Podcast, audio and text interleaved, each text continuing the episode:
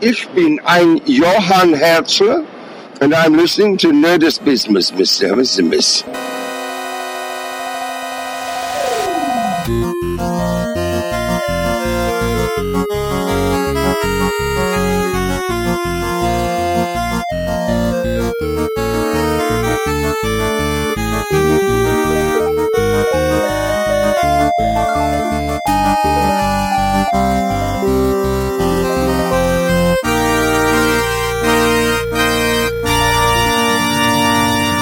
Scheiße, welche Folge haben wir denn eigentlich? Gute Frage. 20? Moment. Kacke, guck mal eben schnell. Ich weiß gerade nicht mehr. Nach Game of Thrones haben wir doch gar nicht mehr durchnummeriert, oder? Doch, doch, doch. Ich nummeriere immer durch. Schönen guten Abend zur 19. Folge von Nerdizismus. Heute sprechen wir über einen der besten Filme, die wir dieses Jahr gesehen haben. Independence 2. Nein, Spaß. Ghostbusters. Nein, auch nicht. Was reden wir heute? Star Trek Beyond. Und mit mir in der Runde ist der Jörg. Hallo Jörg. Ah, live long and prosper, Freunde. Und der Michael. Hallo Michael. Abend. Und ich bin der Chris und ja, wir haben uns Star Trek angeschaut. Wir haben ja schon eine Folge gemacht, die war ja spoilerfrei. Und heute kommt also unser ausführliches Review mit massiven Spoilern. Also wenn ihr den Film noch nicht gesehen habt, dann hört am besten jetzt auf und geht äh, zur Folge davor, zur Folge 18. Und äh, wenn ihr den Film schon gesehen habt oder euch die Spoiler egal sind, wobei ich glaube ich jetzt schon sagen kann, so viele Spoiler gibt's gar nicht, weil die Story jetzt auch nicht gerade vor Innovation strotzt. Dann bleibt uns gewogen und hört auch weiter zu. Da sind wir eigentlich schon so ein bisschen drin. Äh, im, im es wurde ja übrigens auch in einem der letzten TV-Trailer, offiziellen TV-Trailer, schon das quasi Ende gespoilert. Mit der kurzen Sequenz meinst du, oder was? Wo man ja, genau, da haben wir Idris Elba äh, als Mensch sogar gezeigt in dem Trailer. Echt? Nein. Ja. E ehrlich? Bitte. Doch, doch. Da hat sogar Simon Peck getwittert, man sollte jetzt aufhören, irgendwelches Materi Marketingmaterial sich anzuschauen, äh, weil die so einen Scheiß da reinmachen. Okay, Simon Peck war ja sowieso nie zufrieden mit den, mit den Trailern. Er hat sich ja für den ersten Trailer schon entschuldigt. Und ich meine, da muss man ihm auch recht geben. Der, der, der Trailer, der erste Trailer hat wirklich einen ganz anderen Film äh, suggeriert, als es dann am Ende geworden ist. Aber der erste Trailer macht im Nachhinein, die Musikwahl macht Sinn. Warum? Ja. Was war da der hier Rihanna-Song schon beim nee, ersten nee, Trailer? Da war, nee, ja, eben. da war ja auch hier. Was Sabotage, oder? Sabotage, genau. Sabotage ja. war auch da drin. Gut, da hat man sich noch nicht äh, denken können, dass im Prinzip dieser Song die Lösung oder äh, die Lösung des ja des, des Endkampfes ist. Oder Aber zumindest wie wir die eine Hälfte mal gesagt davon. haben, es ist ja äh, der Sabotage kam ja auch sogar im ersten Film des Reboots einmal vor. Genau, und jetzt ist er praktisch die Lösung des Problems. Aber wir greifen ein bisschen in der Handlung vor. Ähm, ich habe in unserem letzten Podcast gesagt, dass ich mich in der ersten halben Stunde so richtig zu Hause gefühlt habe. Das war Track pur. Seht ihr das auch so? Ja. ja. Das war nicht nur Track pur, das war tatsächlich auch von der von der Anmutung her, der Optik, äh, auch wie die, wie die zusammengespielt haben, endlich mal wieder das Gefühl, dass man, dass man eine Geschichte erzählt bekommt, wo man sich darauf freuen kann. Das war schon gut gemacht. Das muss man deutlich hervorheben.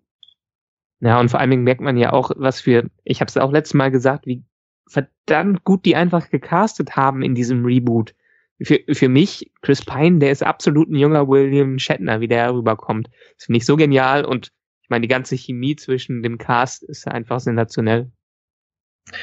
Aber dann kann man jetzt ja auch wieder ein bisschen die Frage stellen, wenn wir jetzt doch eigentlich wieder, aber die, die habe ich ja auch in dem James Bond Podcast schon mal gestellt.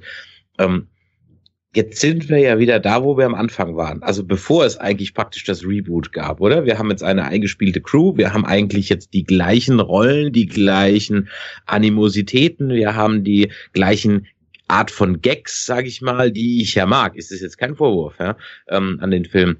Aber jetzt sind wir doch eigentlich wieder da, wo wir vorher waren. Und ähm, das ist jetzt so ein kleiner Spoiler, wobei andererseits steht doch überall im Netz, die sogenannte Kelvin-Timeline, also die mit 2009 entstanden ist, ähm, die fällt ja praktisch im nächsten Film also im vierten Teil nach dem Reboot, dann ja wieder praktisch mit der alten bisherigen Timeline zusammen, wenn nämlich dann Chris Hemsworth wieder ähm, auftaucht als Vater, als Papa Kirk.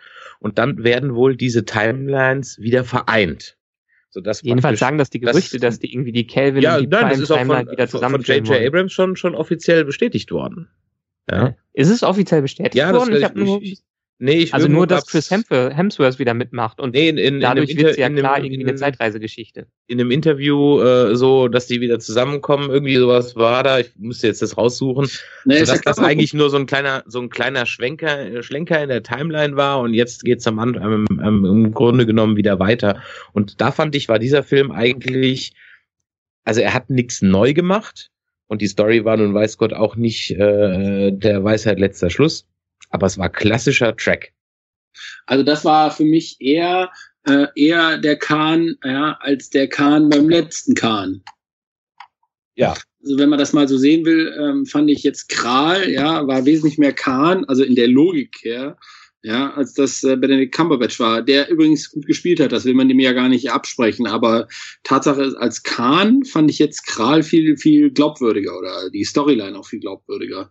Ja, eigentlich war das ja, der beste hat man da, Vor allen Dingen hat man da dann jemanden eingeführt, den man noch nicht kannte und äh, letztendlich Khan war ja mehr oder weniger ein Fanservice und wenn wir schon im Reboot-Universe sind, dann sollten wir auch andere Wege gehen, als die klassischen Elemente, die klassischen äh, Villains wieder rauszuholen. Ja, ja, es war, ja, und es war irgendwie, sag mal so, ähm, es gibt ja verschiedene ähm, verschiedene Geschichten, wo einer zurückgelassen wird. Aber wenn man sich das wirklich anschaut, die Originalgeschichte von Khan, also nicht sozusagen die Filmgeschichte, ja, sondern er ist dann ausgesetzt, ja, und überlebt aufgrund seines erhabenen Intellekts ja viele Jahrhunderte. Das ist ja die Originalgeschichte von Khan. Ja, was ist denn jetzt hier bei dem Kral passiert, ja? Er ist auch vor vielen Jahren weg und hat dann überlebt aufgrund irgendeiner, was weiß ich was, Technologie und äh, plötzlich ist er dann sozusagen Supervillain mit, mit, mit über, überlegener Technologie, ja, und auf der Suche nach der Superwaffe. Also es ist schon von der Story eigentlich für mich ein echter Star Trek 2 gewesen. Und auch von der Narration her, ja, von der, von der Rhythmisierung der Geschichte her, viel mehr daran, als das der letzte war. Ja, was glaubt ihr denn? Ich meine, vorher hat man ja viele Gerüchte gehört, dass die, oder die haben sogar gesagt, dass die ein Skript schon hatten, was sie komplett wieder über den Haufen geworfen haben. Dann haben die Simon Peck dazu geholt und haben es, glaube ich, den ganzen Film nochmal neu geschrieben. Also jetzt frage ich mich nach diesem Film echt, was die vorher für einen Murks vorhatten. Naja, das, das ist, glaube ich, auch äh, offenkundig. Also, aber lass uns mal ein bisschen chronologisch vorgehen. Also ich fand ja vor allen Dingen diese Eröffnungssequenz mit dieser, dieser neuen Weltraumstation, die fand ich schon sehr sexy. Ja, das sah ja nun, das war doch mal so echt Dreck. Ja, ich meine, das Ding sah einfach sensationell gut aus, oder? Ja, auf jeden Fall. Und ich habe in der letzten Folge schon gesagt, das erinnert mich, ich weiß nicht, ob du die Romane Vanguard kennst. Mhm. Ähm, das äh, da spielt praktisch, also als ein, ein Spin-off-Romanreihe Star Trek Vanguard, die auf der Raumstation Vanguard spielt und ähm, die zwar noch nicht ganz so groß ist wie jetzt da diese Yorktown-Station, aber die im Grunde genommen viele Anleihen davon hat, beziehungsweise diese Yorktown-Station hat viele Anleihen meiner Meinung nach aus diesem Romanreihe genommen, ähm, nämlich eben, dass auf diesen Stationen wirklich eine Stadt nachgebaut, imitiert wird, also mit einem künstlichen Himmel, mit Tag-Nacht-Wechseln, mit Parks, mit Cafés, mit richtigem, eine richtige Stadt eben und nicht äh, einfach nur ein Raumdock, was permanent eigentlich nur eine komplette Sternflotteneinrichtung ist. Somit ist aber übrigens auch klar, so als kleine Fußnote, ja, äh, warum die Timelines noch nicht zusammengeführt werden können, weil die viel später laufendere Deep Space Nine, guck dir die Deep Space Nine an, im Vergleich dazu ist ein Witz. Also von der Logik her übrigens, nur so. Ja, also, ja aber das war ja eine kartesianische Raumstation. Ja, komm, für den Arsch, ja, das Ding ist einfach ein Vergleich dagegen ein Witz. Ja, ja das klar. stimmt. Also ich meine, letztendlich sieht die ganze Technik sowieso da viel moderner aktuell aus als in den klassischen Episoden da wird man sowieso, glaube ich, ein großes Problem bekommen, wenn man das zusammenführen will. Aber das nur, war ja nur eine Fußnote. Aber trotzdem, ich fand also diese Raumstation sensationell, ja. Und das äh, irgendwie auch von der Optik her, das hatte schon, hatte schon was von, von Inception, wenn du das so verdreht gesehen hast. Also ich fand, das war optisch sehr angenehm. Und dann dieses erste Gespräch da mit dem Admiral ähm, und die Originalgeschichte ist ja so, dass Kirk tatsächlich mal zwischendurch um seine Versetzung gebeten hat, falls sich da einer dran erinnert, ja. Ähm, also, dass er, dass er irgendwann Admiral werden wollte. Dass er selber darum gebeten hat, das wusste ich gar nicht mehr genau. Aber scheint, äh, ist glaube ich so, oder? Wieso? Er ist doch nee, Admiral. Es war doch so, dass Kirk eigentlich nie Admiral werden wollte. Nein, Kirk ist Admiral. Im ersten, im ersten Star Trek The Motion Picture ist er ja schon Genau, Admiral. aber in dem, aber in dieser Storyline ist es ja so, dass er um Versetzung gebeten hat in die Position des Vice Admirals. Richtig, genau. Ja. Und das ist, das ist neu. Das würde ja bedeuten, dass er sozusagen auf seine Karriere bei Star, bei, bei, ähm, bei, bei der, ähm, Sternenflotte auch äh, Wert gelegt hatte. Denn ähm, eigentlich war es ja immer so, dass was wir aus den Geschichten kennen, ist, dass ihm das ja eigentlich völlig wurscht war, ob er Karriere macht. Und das würde aber dagegen sprechen, dass er eigentlich doch Karriere machen wollte. Ja? Naja, aber aus, nee, der, das- aus der Langeweile er heraus. wegen der die Karriere genommen, ja, das hat er ja aus der Langeweile dieser Vier-Jahres-Mission gemacht. Ja, eben, aber genau das finde ich ja eben das Interessante, ja. Weil das hat, das, äh, das hat man vorher ja nie gehört, dass er sich gelangweilt hat, oder? Habt ihr das so, gehört? nein, nicht so wirklich. Also im Gegenteil, in den, in den alten Filmen ist es ja so, er wird ja dann wieder degradiert zum Captain, Genau. was ja für ihn ja eigentlich dann eine Belohnung ist. Also er legt es ja darauf an, degradiert zu werden, weil er eben wieder auf den Stuhl will. Das meine ich genau damit, ja. Und deshalb ist das schon eine Überraschung, dass er da jetzt sozusagen da so massiv äh, Wert auf eine Position hat. Nicht? Und auch, wenn ich überlege, also was ich ja sehr witzig fand, also da, das war so symptomatisch, als er den Kleiderschrank aufmachte. Ne? Das war echt symptomatisch, oder? Das war Monotonie pur, oder? Das war Da war, ich hatte ja, äh, das Witzige war, da war ja nicht mal die, die, die grüne Uniform dabei, die, die Nee, er in den genau. TOS-Folgen ab und zu mal noch hat, ja. Äh, Da hätte ich ja, das fände ich sogar noch ein bisschen, bisschen, ein lustiger gewesen, wenn er so sechs Eine- gelbe gewesen wäre und für sonntags die grüne. Genau, ja, das ist ja cool gewesen. Ne? Aber Tatsache ist, es war irgendwie, also ich fand das schon überraschend, ja, und auch ähm, sein, seine, seine Mission da, wo er bei diesen, bei diesen Mini- Mini-Affen da war, ja, das war ja, also das war schon gut, ja, das war, als Opener war das schon sehr gut und man hat irgendwie das Gefühl gehabt, es geht tatsächlich irgendwie im Track, das fand ich schon sehr, sehr angenehm, ja. Ja, Ja. Vor allem, das war so ein bisschen wie so ein Ende von einer klassischen Star Trek-Episode, als ob wir am Ende von der Episode reingesprungen sind, um dann wieder den Anfang einer neuen zu bekommen. Hatten der, Aber, aber das hat sich jetzt nicht so wirklich angefühlt, ähm, als wäre ihm da langweilig gewesen. Ich glaube, es war eigentlich nur, dass er sich komplett, äh, komplett desillusioniert gefühlt hat, weil wie er damals der Sternenflotte beigetreten ist. Ich meine, das ist ja im Prinzip auch ganz anders. Er ist im Originaltrack ist er wegen seinem Vater beigetreten, bin mir jetzt nicht äh, sicher. Und hier ist er ja nur, wie sie es auch sagen, wegen seiner dummen Wette beigetreten und fragt sich jetzt ja eigentlich nur, äh, was mache ich hier eigentlich? Was hat das alles äh, für, einen, für einen Sinn? Also ist er im Moment aktuell noch auf der Sinnsuche gewesen und hat für sich das, da keine Zukunft gesehen. Kannst du das verifizieren, dass er im Originaltrack, also vor 2009, irgendwo eine Stelle kommt, wo er sagt, warum er bei der Sternflotte ist? Ich kann mich da gerade an keine einzige Stelle erinnern. warte mal, ne, was er, dass er, nochmal, genau bitte. Also, dass, dass, dass Kirk in, vor 2009 irgendwann mal sagt, warum er bei der Sternflotte ist, ich kann mich nicht dran erinnern. Nee. Weil du jetzt gerade gesagt hast, der ist wegen seinem Vater beigetreten. Oder meinst du jetzt 2009 Reboot? Ja, nee, also er ist jetzt, also ein 2009er Reboot ist ja nur wegen dieser Wette da eingetreten. Und haben die nicht irgendwann an irgendeiner Stelle in dem Film gesagt, irgendeiner Stelle, ich meine, ich hab's Ja gelesen. gut, der, der, der, Ja. der, der Admiral Pike sagt halt, er soll ja kommen, weil sein Vater halt da schon drin war. Aber das ist ja dann im Grunde genommen nicht der, ja, das ist ja dann auch ein bisschen der Beweggrund. Aber meiner Meinung nach wird nie gesagt, also kann mich nicht dran erinnern, dass in irgendeiner TOS-Folge oder in irgendeinem Film Kirk jemals darüber spricht, warum er eigentlich bei der Sternenflotte ist. Niemals. Ja, dann habe ich es wahrscheinlich in irgendeinem anderen Review gelesen, aber ich meine, ich habe es gelesen, dass das der ursprüngliche Grund war. Aber ich weiß auch nicht, ich habe die Originalserie ähm, leider nur immer in Stücken gesehen. Kam denn irgendwie mal der Vater davor? auch daran kann ich mich jetzt gerade nicht erinnern. Nicht, dass ich alle Folgen nur Sarek so- vor. Genau, aber genau, aber ich kann mich nicht dran erinnern, dass man überhaupt jemals die, ich überlege gerade, ob er, als er bei Generations mit Picard in der Küche steht, ob er da irgendwie was erzählt. Aber da erzählt er eigentlich Picard bloß, werd niemals Admiral, sonst nehmen sie dir den Stuhl. Und, Und äh, kann Eier dann, genau, beim Eierkochen.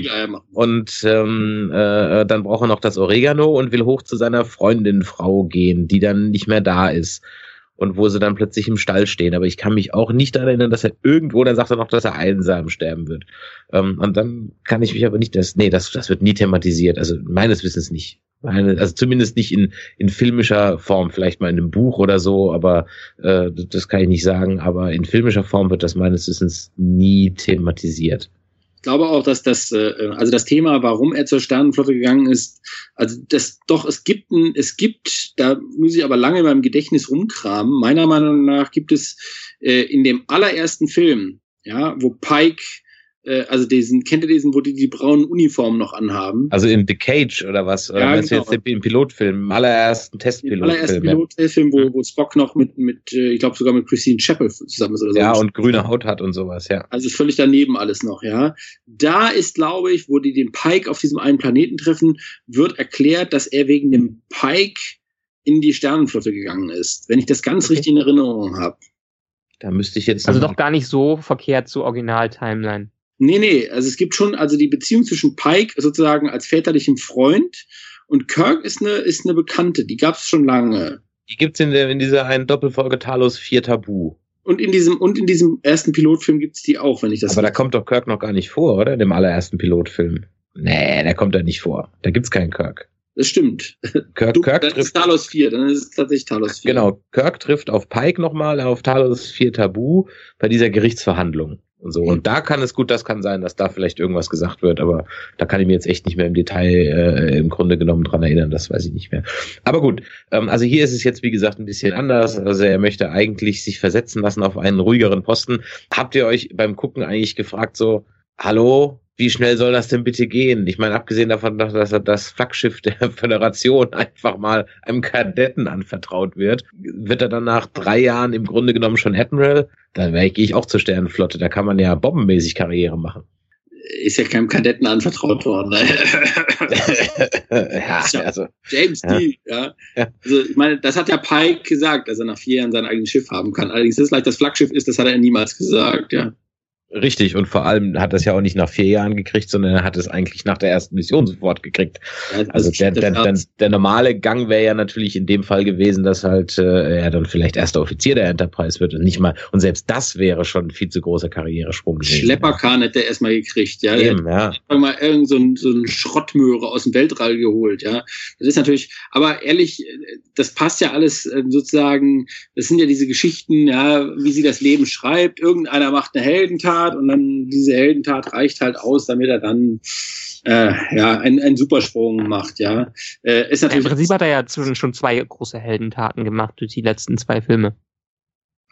Ja, was, was schon man so als Heldentat bewertet, nicht? Ja, er hat halb San Francisco platt gemacht. Also. Super Heldentat. ja, also, ähm, da sind wir jetzt zu streng, da sind wir jetzt zu streng. Ja, ich, ich, ich glaube auch. Aber ähm, ja, dann fängt es eigentlich, nachdem wir also praktisch, wie gesagt, diese, dieses Intro von einer halben Stunde, 20 Minuten, halbe Stunde haben, ähm, kleiner Fun Fact am Rande. Ähm, Zulu wird ja da im Grunde genommen als homosexuell dargestellt, indem er ja seinen, seinen äh, Freund dann da trifft, mit wahrscheinlich, keine Ahnung, Adoptivtochter oder was auch immer. Ähm, der äh, Partner wird ja gespielt vom, äh, von dem Drehbuchautor. Ach, und äh, ja, weil die nämlich, die haben das in Dubai gedreht, äh, diese Szenen auf der Raumstation in irgendeinem Einkaufszentrum. Und äh, die haben in ganz äh, Dubai überraschenderweise keinen Asiaten gefunden, der einen Mann küssen wollte. Es gibt nämlich eine Kussszene, die aber der Schere zum Opfer gefallen ist.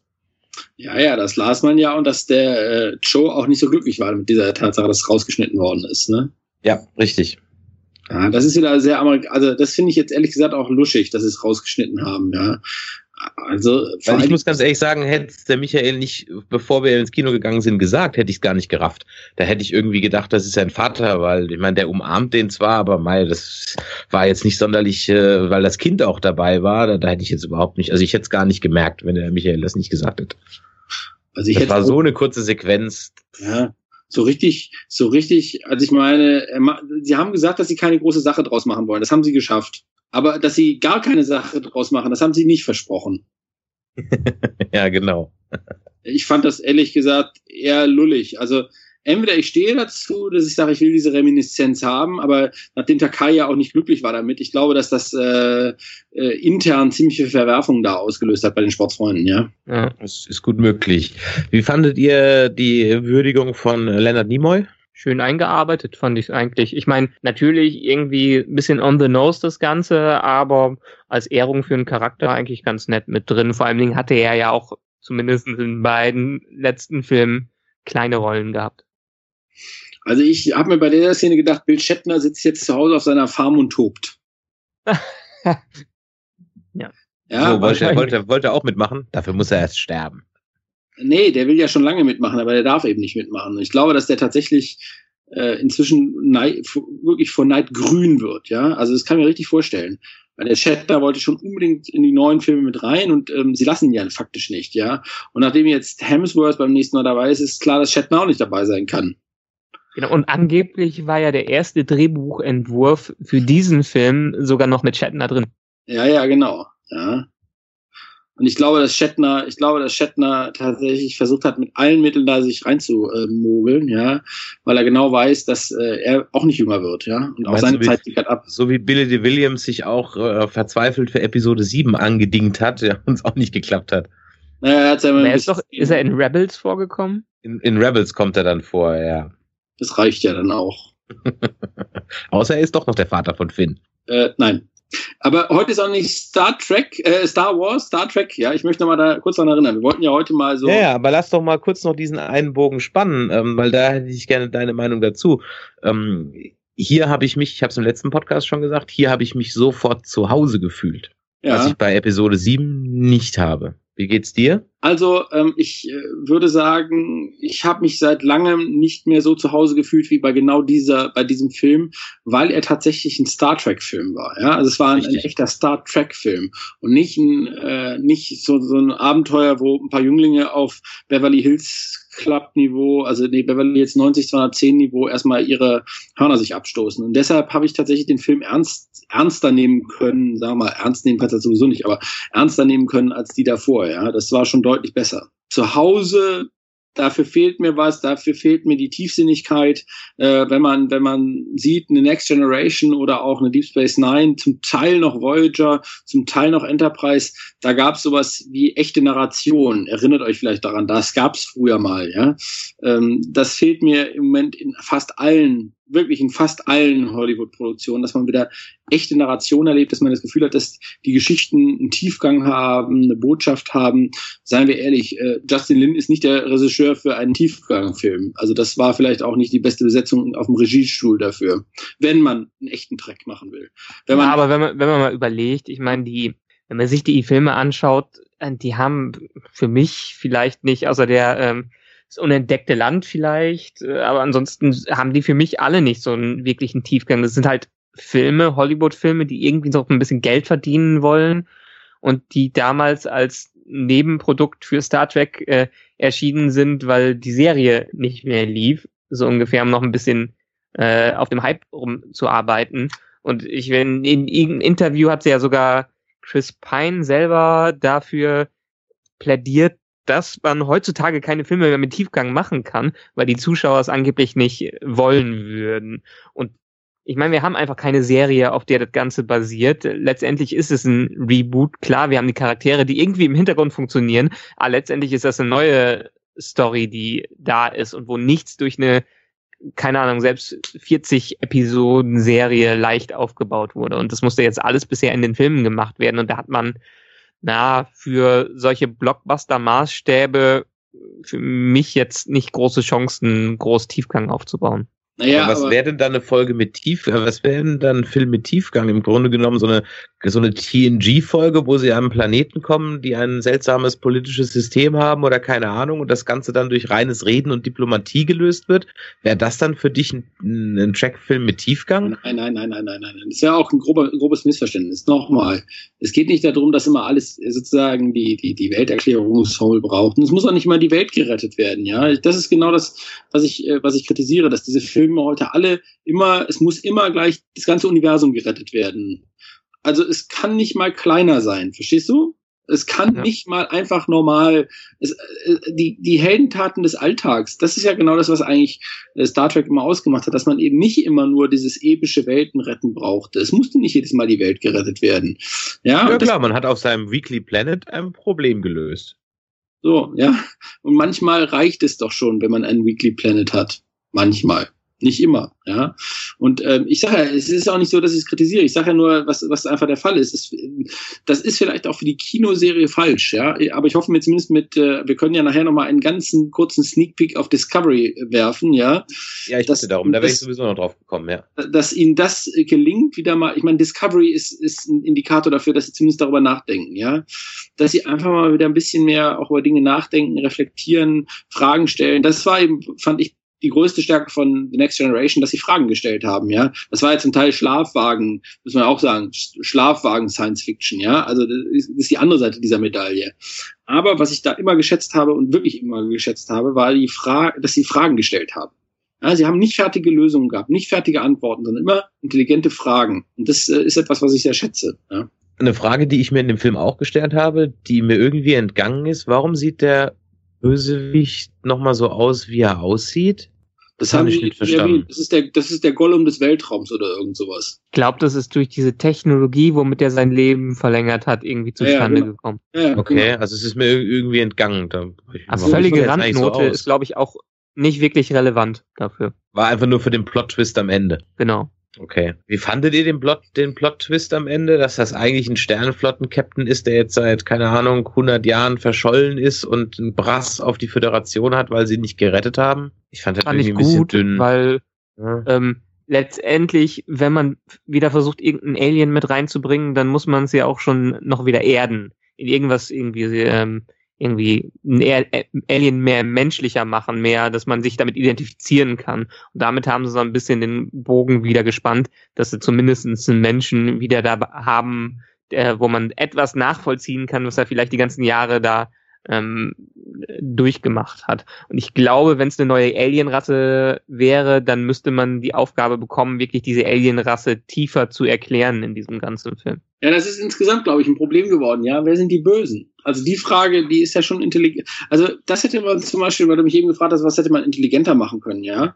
Die Frage hätte man schon noch mal aufgreifen können. Wer sind eigentlich die Bösen? Also ja, es wird ja so getan, als ob das irgendwie eine fremde Rasse ist und das sind die Bösen. Das ist keine fremde Rasse, ja? Das hätte man schon genau das hätte man vielleicht noch anders thematisieren können. Nur ist die Frage, ob Simon Peck dafür der richtige Autor ist, weil andersrum formuliert, ja, das ist schwierig. Die Frage ist auch, ob das man im Kino sehen will. Also das brauche ich denn, brauche ich denn überhaupt für diese Art von Track jetzt eigentlich jedes Mal einen neuen Bösen? Ähm, hätte es nicht auch einfach gereicht, wenn man sich zum Beispiel, was ich mir gewünscht hätte, ich hätte mir eigentlich gewünscht, dass wenn wir schon in dieser Timeline sind, ja, und keine neue Timeline, also jetzt wie zum Beispiel Discovery Pre-TOS äh, machen oder von mir aus auch wann, was nach Deep Space Nine und nach den Dominion-Kriegen gewesen wäre, ähm, dass wenn ich schon in dieser Timeline bin, warum ich mich da nicht der Konflikte bediene, die es noch, die es auch da schon etabliert sind und schon gibt. Zum Beispiel wurde ja im Grunde genommen der Krieg mit in den Klingonen ja nie wirklich, das ist immer nur so ein Randthema. Also ja, man ist da verfeindet, aber das wäre doch mal eine schöne Nummer gewesen. Ja, aber die soll ja wohl kommen. Also der Klingonenkrieg soll ja gerade der Schwerpunkt des nächsten Films sein. Echt? Also ich hatte damals gehört, dass es äh, schon der Schwerpunkt dieses Films sein sollte, bevor sie die ganzen Rewrites gemacht haben. Nee, nee, also Klingonenkrieg soll tatsächlich beim nächsten Mal das große Thema werden. Ja, also wie kam es überhaupt zwischen, zum Streit zwischen der Föderation und den Klingonen? Das würde auch passen, wenn man sagt, Chris Hemsworth kommt zurück, ja, weil der Konflikt geht ja weiter zurück als in Anführungszeichen die Next Generation, weil die sind ja schon im Konflikt. Ich erinnere nur an Trouble with Tribbles. Da ist ja schon keine gute Stimmung. Also muss es ja davor eine Geschichte geben. Richtig, es geht ja auch schon bei Enterprise los, als im Prinzip genau, in der Pilotfolge genau. der der Klingonier da abstürzt und äh, äh, das das macht ja auch Sinn. Ich würde mir, was ich mir auch wünschen würde, das kam, deswegen war ich über den 2009er, was den Bösewicht angeht, so enttäuscht, weil ähm, dass der Nero Romulaner ist, war total irrelevant für die Geschichte. Komplett, ja. ja. Es war ja. komplett, es hätte auch irgendeine andere unbekannte Rasse sein können. Dass der Romulaner war, der sah dann auch eh überhaupt nicht aus wie ein Romulaner, war komplett irrelevant. Das war völlig verschenkt irgendwie. Ja, das hat man so ein bisschen mehr in dem Prequel-Comic äh, mitbekommen, aber das dafür ist ein Comic, äh, das, das sollte natürlich im Film selber schon vorkommen. Ja, genau, aber da, genau da kommen wir ja langsam basiert zu dem Punkt, ja. Ähm, äh, also man, man hätte, man kann das Universum dort ähm, auch so eine Sache, ja. Immer wieder, immer wieder neue, das, was der Chris eben sagte, man könnte ja auch mal anfangen aufzuräumen, ja. Also mal ein bisschen zu sortieren. Die Andorianer, was mit den Andorianern? Die sind aus der Föderation ausgetreten, ja. Das ist äh, eine wichtige Fragestellung. Dann kann man sich die Frage stellen, äh, die Klingonen sind schon da. Dann ähm, Vulkan, ich meine, die Vulkaner sind weg, aber die, die Romulaner sind ja nur thematisiert worden über eine völlig äh, obskure Figur, die gar keine Romulaner ist in unserer Wahrnehmung. Ja? Also da sind, das, das stimmt schon. Da müsste man eigentlich mal wieder reinsteigen und erstmal aufräumen. Ja, gut. Jetzt in diesem Film war das nicht das Ziel. In diesem Film war das Ziel im Grunde genommen den besseren Khan-Film zu machen. Das bleibt für mich der bessere Khan-Film. Ja, ich meine, überlegt euch mal, beim Khan, ja, geht das Raumschiff zu Schrott. Hm? Ja, gut, dass, dass das Raumschiff zu Schrott geht, ist ja inzwischen eigentlich schon Usus. Das geht ja eigentlich in jedem Film. Ja, aber, aber in der Original, also ich meine, Abrams kupfert, ich meine, er ist ja als ausführender Produzent dabei, ja. Die kupfern ja echt gnadenlos bei den anderen Filmen ab. Im dritten Teil fliegt dann plötzlich ein anderes Raumschiff rum. Und guckt euch mal dieses, wie Franklin hieß die, ja, guckt mal Franklin euch an und äh, überlegt mal, wie das Ding ausschaut, ja. Also ich ja, mein, ich, ich dachte, im, im Trailer habe ich ja, als ich den Trailer gesehen habe, ich gedacht, ach guck mal, die klauen in einem Museum ein Ausstellungsstück der alten Enterprise. Ja, ich genau. Genau das habe ich auch gedacht, ja. Es hätte mich nicht gewundert, wenn es eine gewesen wäre, ehrlich gesagt. Ja, ich dachte ehrlich gesagt, also ich habe mich dann die ganze Zeit gefragt, okay, wie bringen sie jetzt das alte Schiff drunter? Und dann habe ich gedacht, so, ah, das, dieses bestimmt steht die in der Yorktown im Museum oder so. So wie, wie bei Battleships, wo im Prinzip alle ähm, modernen Schlachtschiffe da äh, durch die Alien-Technologie lahmgelegt werden und nur der alte Kreuzer aus den 40ern äh, hat halt nicht so viel Technik, wo die Alien nichts machen können. Ja? Und äh, sowas hatte ich eigentlich die ganze Zeit gedacht, dass dann im Prinzip die moderne Technik halt ausgehebelt wird ähm, und sie müssen das alte Schiff nehmen, weil das halt nicht so anfällig ist oder so. Ja. Aber gut, haben sie nicht gemacht. Ja, aber, aber genau, ihr, ihr, ihr seid ja bei, beiden Spezies dafür. Ähm, ist das denn, äh, ist das ein Verweis auf also für mich war es ein Verweis auf die Enterprise-Serie, weil da halt eine alte Enterprise da war. Aber ähm, war es auch in den alten Serien irgendein Verweis darauf? Gab es schon ähnliche Modelle davon in der Art? Nee, das ist eine alte, äh, das ist die Enterprise, also mit Captain Archer, das gleiche Modell oder ein ähnliches genau. Modell, nicht exakt das gleiche, aber die hatten ja auch die gleichen Uniformen an. Ja. Deshalb sagte ich ja, das war eine Reminiszenz an die Enterprise-Serie, ja? ja. Das, also, die klauen schon ganz gut, ja. Und das, das ist aber genau das Problem. Es, es fällt ihnen irgendwie nichts ein, wie sie, wie sie selber eine Storyline bauen. Es fehlt mir diese, ja, es sind so kleine Reminiszenzen, die haben wirklich die Archer-Klamotten an. Also natürlich alles auf schicker designt und äh, da sieht man eben, dass Kostümdesigner mehr Geld bekommen haben, ja. Also für, für, für ein entsprechendes Design. Aber Tatsache ist, es irgendwie, es, es fehlt dieser Kick, so dieses Mensch, ja Trotzdem, der Film um Lichtjahre, ja, Lichtjahre ist noch viel zu wenig, ja, um Galaxien besser als der davor, ja, also weil äh, kein weinender Spock, äh, vielleicht mal irgendwie auch der Witz zwischen McCoy und, und Spock funktioniert endlich mal. Das muss man ja auch mal deutlich sehen, ja, wenn man ein bisschen so im Film fortschreitend deren Dialoge mitbekommt, dass, dass sie das endlich mal hinkriegen, ja. Ich meine, da brauchen die drei Filme für. Ja, das, das ist richtig, ja. Ähm, und äh, das, das fällt mir aber jetzt immer wieder auf, dass man irgendwie ein Reboot macht und dann braucht man drei Filme, um am Ende wieder da zu sein, wo man am Ende, wo man am Anfang sowieso war, beziehungsweise beim letzten Film, bevor man das gerebootet hat. James Bond ist ja auch so ein Beispiel. Ja, da machst du ein fettes Reboot mit ähm, mit Casino Royale und am Ende bist du eigentlich ähm, mit dem letzten, mit Spectre, dann wieder da, wo du eigentlich nee, okay, ziehe das unsichtbare Auto ab, aber am Ende bist du dann doch wieder bei allem, wo du bist, mit Blofeld und Superschurke und bla und überhaupt. Da habe ich ja nichts gegen. Aber dann frage ich mich halt, warum jetzt dann den Reboot? Also, der ja, ne? verstehe ich dann nicht. Warum dieses große ähm, äh, Etablieren einer, äh, eines neuen Ansatzes, um am Ende dann doch wieder beim Alten rauszukommen? Da hätte ich ehrlich gesagt äh, auch sagen können, ja, Mai, ihr habt es halt mit dem Brosnan am Ende ein bisschen übertrieben. Ihr hättet euch mal wieder ein bisschen, macht halt den, den Willen mal ein bisschen eine Nummer kleiner.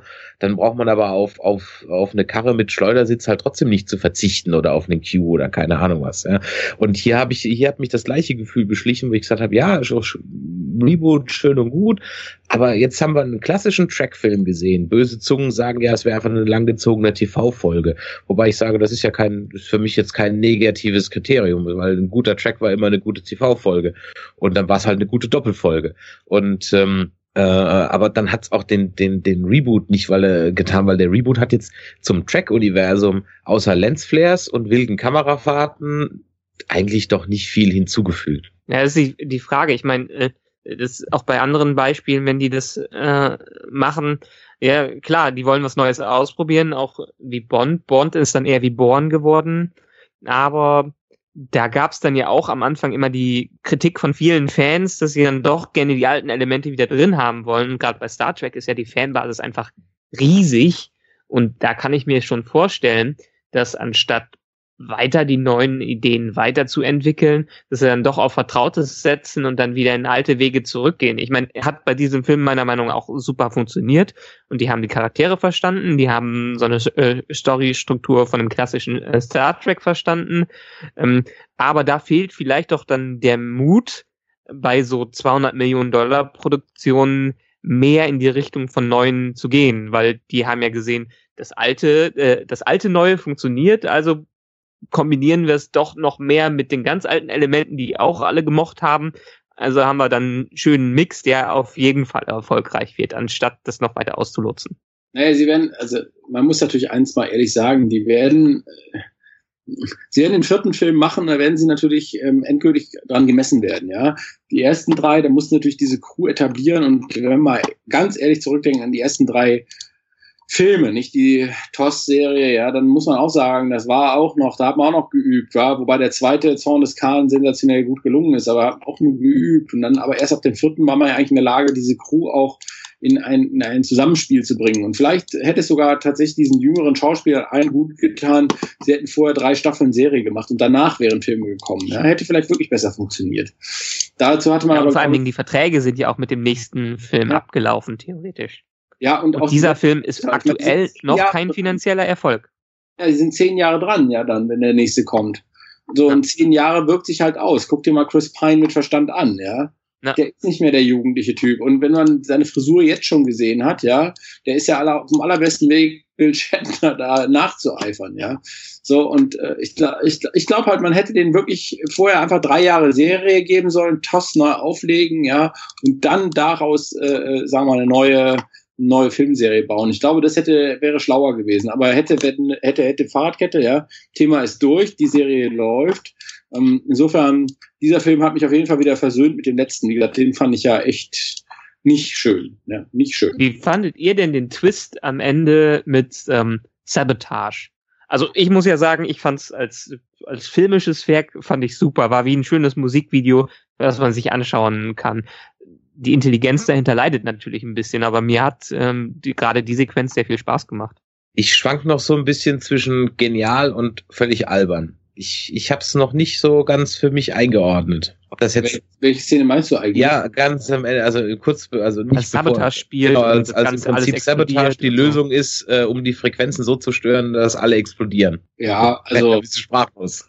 Ja, wie soll ich das einordnen? Ja, das ist irgendwie, ach, das war jetzt für mich kein Twist. Also ja, ein Twist war es nicht, aber fandest du es gut oder fandest du es irgendwie lächerlich? Oder ist irgendwie wieder so. Äh, das ist immer diese Weltzerstörungswaffen, ja. Das ist das, was ich nicht gut finde.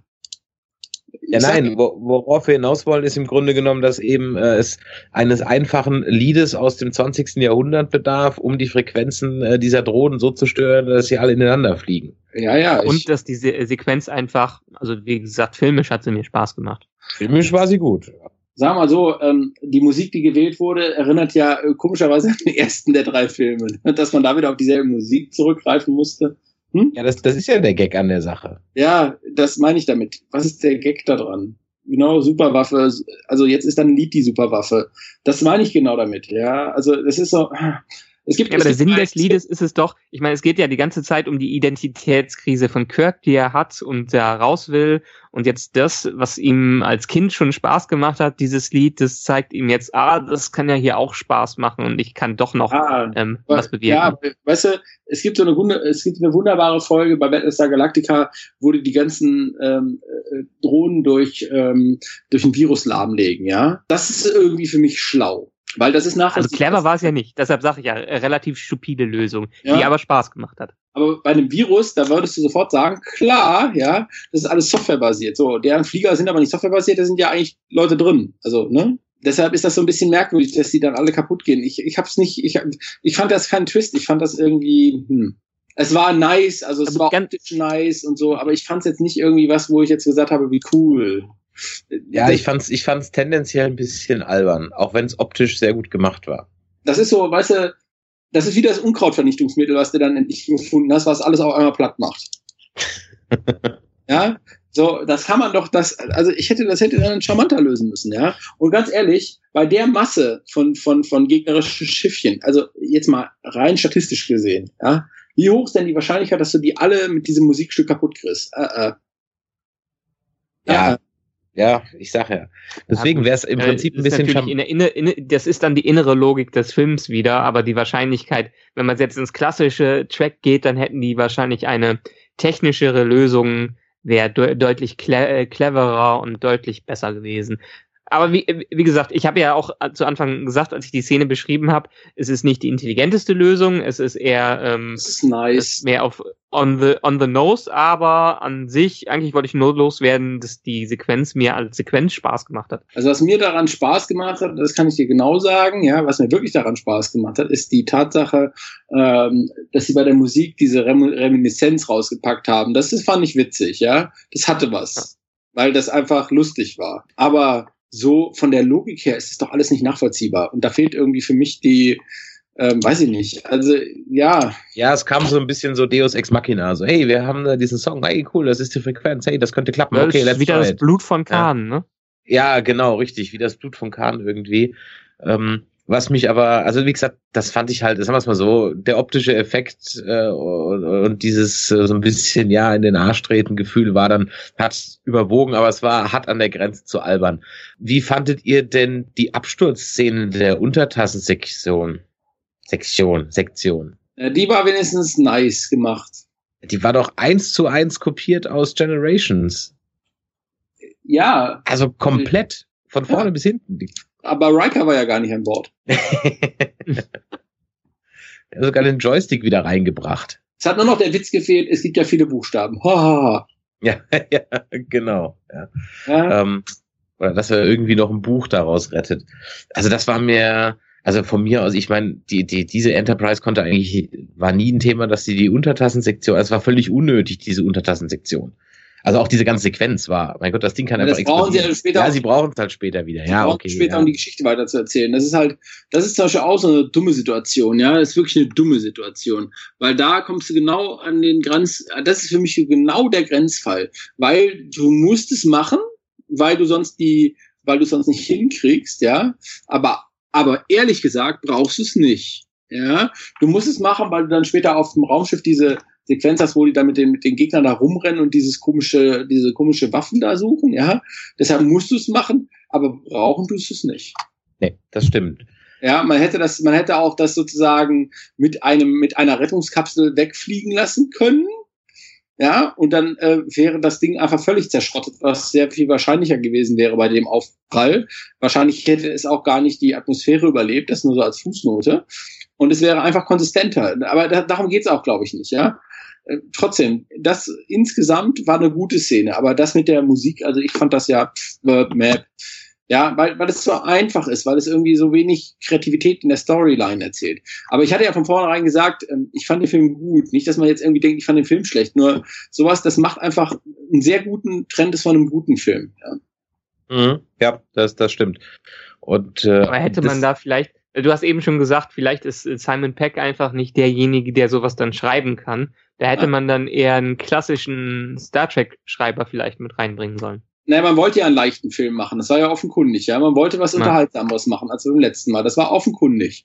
Dafür waren zu viele Witzchen. Ist ja auch gelungen. Ja, so, der ist deutlich unterhaltsamer. Das ist einfach, das ist das, was man wollte. Man wollte was leichteres. Dann ist Simon Peck bestimmt gar nicht so schlecht als Autor. Sonst hätte man äh, Dean Forrest äh, nehmen können oder, oder, oder ja, ähm, also da gibt's auf jeden Fall genug. Oder man hätte bei also in dem ganzen Kanon gibt's ja genug Autoren, die wirklich in der Lage sind, auch mal eine, eine sage ich mal, äh, äh, eine knackige Story zu schreiben. Ja, aber das wollte man ja bewusst nicht. Man wollte keine ernste, man wollte eine leichte Geschichte.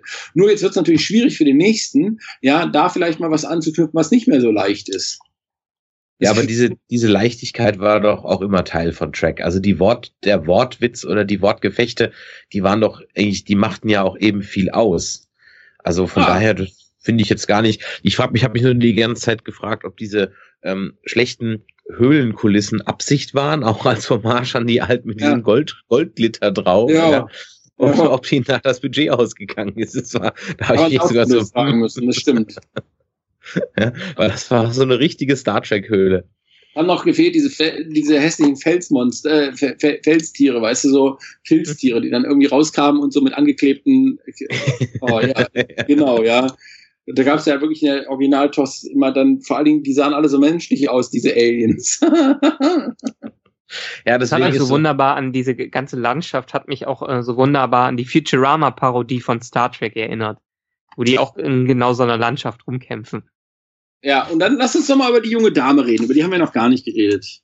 Meint ihr, die wird fester Bestandteil ein äh, ersetzt vielleicht äh, Chekhov? Tja, Hab ich mir so gedacht. Das Hat hatte die, die vielleicht behalten, weil die kam ja anscheinend ganz gut an. Ja, du brauchst ja als ja, Checker ist keine, halt, die kann keine kämpfen. Mörderfähigkeiten. Tja, ich habe mich gefragt, was man mit der macht, ja. Also irgendwie, man spielt sie in den Film rein und dann lässt man sie absaufen. Das ist so meine Wahrnehmung von der guten, ja. Wie Das meinst ist du halt irgendwie auf allen? Postern gewesen und da hat man sich ein bisschen gewünscht, dass oder hat man gedacht, dass sie vielleicht noch äh, eine tragendere Rolle spielt, aber letztendlich ist sie ja wirklich nur ein Beifahrer bei allem. Ja, eben. Also äh, eigentlich hätte sie ja richtig was werden können, ja. Also das war ja darauf angelegt. Und dann hat man dir doch eigentlich keinerlei Möglichkeit gelassen, irgendwie da äh, sich selber noch zu entfalten und irgendwie, also außer dass ihre Eltern umgebracht worden sind, das war es dann aber auch. Aber Ja, sie war- macht halt dann noch den Henchman von Kral platt. Ja. Aber Aber ich glaube, dass mit ihr passiert genau das gleiche wie mit dieser anderen Blonden aus dem zweiten Film. Die wird wahrscheinlich nicht wieder auftauchen. im zweiten Wobei Film die- war die die, Tochter vom Admiral, äh, vom, vom ähm, genau, aber die muss eigentlich auftauchen, weil das ist ja eigentlich die äh, spätere Frau von Kirk, Dr. Marcus, mit der er ja einen Sohn hat. Sarah Marcus den- fehlt eigentlich, genau, das stimmt. Sie, sie muss eigentlich wieder auftauchen. Naja, man weiß ja Ähm, nicht, ob sie nicht bei der BH-Szene der legendären davon das Kind gezeugt haben. Aber die müsste eigentlich, also eigentlich muss sie wieder auftauchen, denn äh, um in die Timeline zurückzukommen, braucht man sie dann später wieder. Also diese Jayla, wie gesagt, ich war mir nicht so sicher, was man mit der anfangen soll. Muss ich ganz ehrlich sagen. Ja, da war so ein schwierige, schwieriger Charakter, ja. Also ich glaube nicht, dass die nochmal kommt. Also äh, außer als Check-off-Ersatz kann ich mir nicht vorstellen, dass die kommt. Und dann ist die Frage, oder oder machen sie einfach jetzt für Anton Jelchin halt einen anderen, der dann trotzdem Check-off heißt, weil sie brauchen nee, nee, ja das haben sie schon Check- gesagt, dass sie das nicht machen werden. Okay, Die werden kein? Recasting machen. dann wird er halt versetzt, wahrscheinlich. Wo ist denn Check-off? Ja. Oh, der ist versetzt. Okay. Ja Oder die machen wieder so ein, so ein so, sowas wie für Spock diese äh, in diesem Film. So eine kleine Anleihe. Der König lebt doch noch.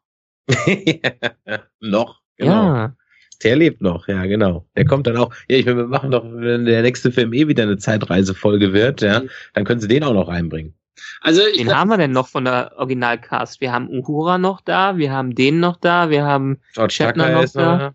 George Tucker ist noch da, das war's. okay, ja. ja, Ja, genau. vier von sechs sind noch da. Ja. James Doohan, den hat niemals weg. Tschüss. Ja, und äh, Pille ist auch schon tot. Äh, genau, äh, genau, sieben waren es ja, ja. Ja, keine Ahnung. Also ich meine, das mit dem Jelchen, das ist ja wirklich dramatisch, ja. Das ist aber wirklich dramatisch, also schlimm. Ja. Ja. Ja, das ist auch so ein, so ein, der ist ja von seinem eigenen Auto erdrückt worden, weil die Handbremse irgendwie nicht richtig angezogen hat oder so. Ja, die Jailer könnte natürlich ersetzen. Das wäre auch gar nicht so schlecht, weil es wäre eine Frau. Dann hätte man mehr Frauen in der Crew, was äh, denen gar nicht so schlecht tun würde. Ja, und die ist ja auch jung und frech. Also ich meine, so ganz dumm wäre es nicht. Ähm, und sie ist ja bei der Sternenflotte aufgenommen und irgendwie fände ich schon ganz witzig, die mit ihrem weißen Gesichtchen da, ja, äh, plötzlich als, als Sternenflottenkadett, das, das könnte man schon machen, ja. Also so ganz abwegig ist es nicht, frech genug ist die. Ja, Das- aber, Das äh, bringt mich übrigens dazu, dass ich etwas vermisse in diesem Star Trek Reboot-Universum, so die exotischen Aliens. Man sieht so ein bisschen wenig von denen. Aktuell hat man viele Menschen. Jetzt hier in diesem Film hat man ab und zu mal ein paar seltsame Kreaturen, aber letztendlich sind die eher nur komplett im Hintergrund. Und ich würde mich freuen, wenn man diese Kulturen vielleicht ein bisschen mehr nach vorne bringt. Ich meine, Vulkanier werden ja auch nicht mehr, also für die meisten Schauspieler sind die Vulkanier im Star Trek-Universum eher Menschen mit Spitzohren, aber das war's. Ja, gut. Also, ja. Ich fand das So, jetzt so ein Ferengi finde, mit reinbringen. Ja, gut. Ich weiß nicht, ob die die Ferengi schon kennen zu dem Zeitpunkt. Aber who cares about Timeline, ja, also. Ähm, aber dann, ja, Ferengi, weiß ich nicht. Ferengi sind, dann müsstest du wieder so einen emanzipierten Ferengi reinbringen und der passt aber überhaupt nicht in die Timeline, weil eigentlich fängt das ja erst mit Rom und Nock an und vorher hast du halt diesen üblichen Kapitalistenkram und äh, äh, das glaube ich wäre, das sind, das ist ja das, was ich, ich glaube, da habe ich das mal in einem anderen Podcast gesagt oder äh, ähm, dass halt die Rassen bei Star Trek ja im Grunde genommen immer irgendwie, ähm, äh, wie soll ich sagen, ähm, dass die halt ja, die tragen immer das Gleiche, sie haben immer die gleichen Frisuren. Also Romulaner haben alle nur eine Frisur. Ja, alle. Ja, und sie tragen immer das Gleiche. Alle. Und da gibt's auch nur eine Farbpalette von drei verschiedenen Farben. Ja, und das zieht sich halt durch alle Rassen irgendwie durch. Und ähm, deswegen mag ich es eigentlich gar nicht so, wenn man immer so ganze Rassen sieht, weil die sind immer so, einfach so, so simpel gehalten. Ja, und ja, aber ich, das, das ist ja für einen Film ist das ja nicht schlimm. Und ich meine nur, dass ein bisschen mehr Exotik in die Crew reingebracht wird, als es jetzt ist. Ich meine, kein Ferengi, dann nehmen wir, für, wenn die nächste, der nächste Film schon eine Klingonen-Episode ist, dann nehmen wir halt einen abtrünnigen Klingonen damit rein oder sowas. Dann, damit man ein bisschen mehr Varianz als nur die Menschen da drin hat, das meine ich. Das fände ich etwas schöner, dass man das ganze, ähm, die ganze Crew etwas exotischer macht. Naja, ich meine, und vor allen Dingen muss ich dabei klar sein, die Föderation ist gegründet worden nach der Archer Crew. Ja? Und in der Zeit sind ja die verschiedenen Rassen alle auch eingetreten. Das heißt also auch, äh, die Föderation besteht zu dem Zeitpunkt ja schon relativ lange aus äh, äh, unterschiedlichen Rassen. Und das ist tatsächlich äh, bis auf die Vulkanier völlig ignoriert worden. Ja, ja also zumindest mit einem Mainplot oder so. Ja, das stimmt. Ja, ja ist eine rein menschliche Crew irgendwie. Und ähm, ich finde, ich finde schon, da müsste man, da müsste man tatsächlich mal nachlegen, ja. Und ähm, aber auch da kommt wieder das zum Tragen, was ich eben gesagt habe. Das ist halt ein Film und keine Serie. Und das ist eben das große Problem. Ja, bei einer Serie muss ich anders handeln als beim Film. Aber da können wir doch eigentlich jetzt doch mal schön den Bogen schlagen, denn ich glaube, wir haben jetzt über den Film schon äh, ganz ausführlich gesprochen, ohne dass wir jetzt die Handlung im Detail auseinandergenommen haben. Aber ich denke, wir sind uns einig, das war ähm, ein, ein guter Trackfilm, weiß Gott nicht der beste, aber nach dem Into Darkness eine, eine erhebliche Verbesserung. Ja, und, das war ähm, ein stimmiger Film, den man sich gut angucken kann. Richtig, ganz genau. Und auch einen, den ich mir sicherlich noch zwei, dreimal angucken werde, im Gegensatz zum Into Darkness, wo ich wirklich überhaupt keine Lust hatte, den noch mal zu gucken. Und, und dringender Tipp für alle, die ihn noch nicht gesehen haben, geht in die Originalfassung. Ähm, äh, es ist ein Lichtjahre Unterschied in der Synchro, ja. Also ist, man kann nur die Originalfassung eigentlich empfehlen. Ja, und wenn ihr ihn in 2D sehen könnt, dann guckt ihn in 2D, weil 3D ja. ist mal wieder komplett unnötig und äh, trägt auch zur optischen ja, 3D Verwirrung ist eher, bei. Eher schlecht dafür. Diese ganze Wackelkamera eignet sich ja. kein bisschen für 3D. Nein, also das war also wirklich überhaupt nichts. Aber jetzt haben wir ja schon mal angesprochen, was Ding, was man in der Serie machen kann. Und äh, diese Woche kam dann justamente auch das erste Bewegtbildmaterial zu Star Trek Discovery raus, was Ende des Jahres auf Anfang CBS, 2017. Anfang 2017 auf äh, CBS All Access. Januar, ne? Und, ähm, und bei uns das, auf Netflix. Genau, bei uns auf Netflix. Und das Schiff, was man da sieht, aus einem, ja, keine Ahnung, geheimen Raumdock oder zumindest im Asteroiden versteckt, ist ja ein ganz eindeutiger Verweis auf ein Ralph McQuarrie ähm, Konzept. Also Ralph McQuarrie ist auch derjenige, der für Star, Trek, Star Wars die Concept Arts gemacht hat. Und der wurde von den Star Trek-Machern in den 70ern mal angeheuert, als man sich überlegt hat, mit Star Trek Phase 2 ein, äh, die Serie wieder aufleben zu lassen, bevor man sich dann dafür entschieden hat, den Kinofilm zu machen. Und das ist eins zu eins praktisch oder fast eins zu eins, kleine Varianten gibt's, das kon eine Konzeptzeichnung dieses Schiffes äh, von Ralph McQuarrie wenn ich jetzt mir überlege, wie ich auf die anderen Schiffe immer reagiert habe, dann ist es immer, also bei mir immer so ein, naja, so dolle sieht's nicht aus, aber mit der Zeit gewöhnt man sich irgendwie dran. Ja, aber ich meine, es wird ja passen dazu, dass die Gerüchte von der Serie haben schon vor Monaten gesagt, dass die wahrscheinlich zwischen Kirk und Picard spielen könnte. Irgendwann zwischen der Originalserie und Next Generation. Ich meine, da haben wir ja irgendwie, wie viele Jahre haben wir da? 150 Jahre zwischen oder 100 Jahre zwischen? 200. Ähm, ja, und äh, das würde dann ja von der, also ich kenne äh, die McQuarrie Designs nicht, aber das würde dann ja in, die, äh, in den Zeitrahmen reinpassen.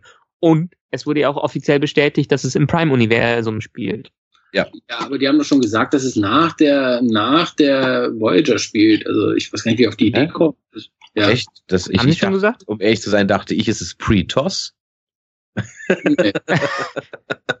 also ich habe jetzt, ich bin jetzt davon drei ausgegangen, Stühle, drei das, Meinungen. Genau. Ja, ich bin jetzt davon ausgegangen, dass das nach Archer vor Kirk ist. Okay. Also nach meinem Wissen ist es äh, äh, äh, tatsächlich, ähm, ich habe euch mal kurz so grafisch schon die, die geschickt. Ähm, nach meinem Wissen ist es äh, tatsächlich eine, äh, eine Serie, die äh, genau das das ist das Original, ja. Ähm, genau, das ist das Ralph McQuarrie Design. Ähm, also nach meinem Wissen soll die Serie nach der, definitiv nach der Dingens spielen, aber gut, man weiß es immer nicht, ja. Oh, das würde mich ja freuen. Nach Voyager, dann wissen wir ja auch endlich vielleicht, wie es ähm, nach DS9 weitergegangen ist. Also ich ja. würde mich freuen, ich glaube aber nicht dran. Also ich favorisiere die Pre-TOS-Geschichte. Vielleicht haben die aber auch so eine, so eine, so eine permanente Zeitreisenummer irgendwie, das so in mehreren äh, Star Trek-Ebenen parallel spielt. Das fände ich mal cool. Also wenn sie ja, ich meine, die haben ja schon gesagt, dass das so eine ähm, äh, so eine typische Serie wird, die nur in einer Staffel eine Story erzählen wird. Also wir haben wahrscheinlich jede Staffel eine neue Crew und eine neue ähm, Zeitlinie, wo wir sind, oder eine, ähm, eine neue Epoche. Also dafür haben wir, wenn die erfolgreich wird, ja ein paar Staffeln Zeit. Also es spricht nichts für okay. aus, aus einem einfachen Grund. Ich kann es euch ja relativ leicht erklären. Die Warp-Gondeln, ja, sind bei allen Star Trek-Schiffen nach oben durch irgendwelche, also bei allen Enterprise, ja, und auch bei, bei Star Trek Enterprise, sind immer nach oben, richtig? Mit Dingens und sind runde Warp-Gondeln. Ja. Das Design an, da ist nichts mit runden Warp-Gondeln. Jetzt nicht von dem Ralph McQuarrie, sondern das, wie es jetzt final genau. ist dann. Und wenn man, wenn man, sich die ganzen, wenn man sich die ganzen großen Flaggschiffe anschaut, die sind alle anders, die, die sind alle dadurch gekennzeichnet, dass sie runde Warp-Gondeln haben. Selbst die Voyager hat so ovale Warp-Gondeln. Au, au, au contraire, Monsieur. Äh, die äh, Enterprise A hat äh, keine runden Warp-Gondeln. Ja. Äh, wenn du mal Star Trek The Motion Picture dir anschaust und äh, auch dann die Enterprise aus dem ersten Film hat keine runden Warp-Gondeln. Die sind, äh, die sind durchaus schmal und mit runden Ecken zwar, aber die sind nicht klassisch rund. Das stimmt. Das stimmt. Aber trotzdem von der, von der ah, ich hab recht. Nee, aber ich, also ich finde das Schiff, das, also die Discovery. Also gefällt es euch? Es ist halt gewöhnungsbedürftig anders, aber ich finde es wenigstens mutig, dass sie es anders machen und nicht, dass es wieder so ein typisches Star Trek-Schiff ist. Ich würde gerade mal sagen, die, ähm, die Defiant von DS9 war ja auch nicht mit äh, den runden Warp-Gondeln. Ja, aber das war ja auch ein Kampfschiff, das war ja kein, kein Explorer-Schiff. Na, okay. Also ich finde auf jeden Fall, das, das ist wenigstens mal ein Schritt nach vorne, ja, von der Optik her. Und ich würde auch vom, also ich halte das ja nicht für Pre-Toss, aber sie werden uns eines Besseren belehren, ja. Warum sagt eigentlich jeder, dass das aussieht, dass sie das an Klingonen erinnert? Mich erinnert dieses eigentlich gesagt eher an das Logo von Vulkan. Ja, so eine Mischung ist das, ne? Also hinten Vulkan, vorne, vorne Klingone oder so, ne? Aber ja, also das, das ist also dieser der Kreis mit einem Dreieck, ähm, der in den, in, das Kreis, in den Kreis reingeht, ist eigentlich ganz klassisch äh, das vulkanische Logo. Ich werde das gleich mal verlinken. Ähm, und äh, deswegen habe ich dieses Schiff eigentlich im Grunde genommen sofort daran erinnert und überhaupt nicht an ähm, äh, an, an, an vulkanischen äh, Schlachtkreuzer, also überhaupt nicht. Ich habe euch mal da. Oh, vielleicht bekommen wir ja sowas wie äh, die Vulkanier entdecken die Galaxis und finden die Erde. Ja, das wäre aber wieder ein ganz anderes Schiff, weil die Vulkanier haben ja ganz andere Schiffe. Okay. Ja, ich ja, die haben jetzt gerade die, die, so die Schiffe der Vulkanier sehen, also ohne dass ich sie jetzt ganz genau im Kopf habe, aber die sind so ja oval so grün, ne? genau, sie sind so oval irgendwie geformt. Habe ich jetzt gerade auch nicht irgendwie im Kopf, wie die aussehen, aber ähm, äh, nee, die sind, äh, die sind ganz anders geformt. Die haben dieses klassische Warp-Gondel-Design haben die, glaube ich, gar nicht. Ja, die sind ich würde mich auf jeden Fall freuen, wenn es irgendwie nach Voyager finde ich gut. Ich hätte Interesse daran zu erfahren, wie es weitergeht ohne. Also ich weiß ja nicht, ob die ganzen Stories, die in Romanen erzählt worden sind, äh, Kanon sind. Aber da fragst mich was. Ich schätze mal schon. Naja, also. sag mal so, wahrscheinlich hat wahrscheinlich hat Chris sogar recht, denn äh, Fuller hat ja schon den New Captain's Chair ähm, getwittert. Dann habt ihr den schon gesehen? Nee, den habe ich noch nicht gesehen. Nee. Ich schicke euch mal eben den Link dazu. Also ich meine, das würde er allerdings für ein Design sprechen, wo ich sagen würde, naja gut, das ist nicht Next Gen, soweit sind wir dann noch nicht. Ja. Also ist auch egal. Auf jeden Fall äh, mit, mit einem gewissen Interesse schauen wir dahin, ja. Und uh, the chair also looks very modern and very prime timeline.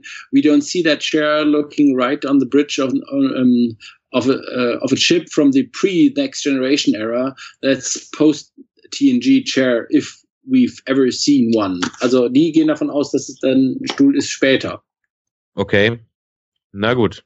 Wir werden es verlinken, kann sich jeder mal seine eigene Meinung zu bilden. Wir sind auf jeden Fall gespannt. Ich freue mich drauf, ganz ehrlich. Ich freue mich wirklich richtig drauf. Ähm, aber hoffentlich wird es eine, also ich, ich freue mich drauf, ich sage euch auch, worauf ich mich freue. Ich freue mich mal drauf, eine Star Trek-Serie zu sehen, die ähm, so gemacht wird, wie halt heutzutage eine moderne Serie gemacht wird, weil mich interessiert, ja. ob das funktioniert. Ich glaube, dass es funktioniert, weil die letzten zwei Staffeln von Deep Space Nine eigentlich schon modernes Seriendesign ja vorweggenommen haben. Ein großer Story Arc und nur ab und zu mal dann im Grunde genommen eine kleine äh, Weekly Planet Folge dazwischen, aber im Grunde genommen auch die fast immer mit kleinen Querverweisen, wo die zweite Handlungsstrang dann auch immer mit Dominion-Krieg zu tun hat. Ich Aber bin das mal gespannt. haben sie ja auch schon in, äh, das haben sie ja auch in der Enterprise-Serie gemacht, in den letzten, in den, in der zweiten. Ja, das stimmt, aber das hat halt keine Sau interessiert.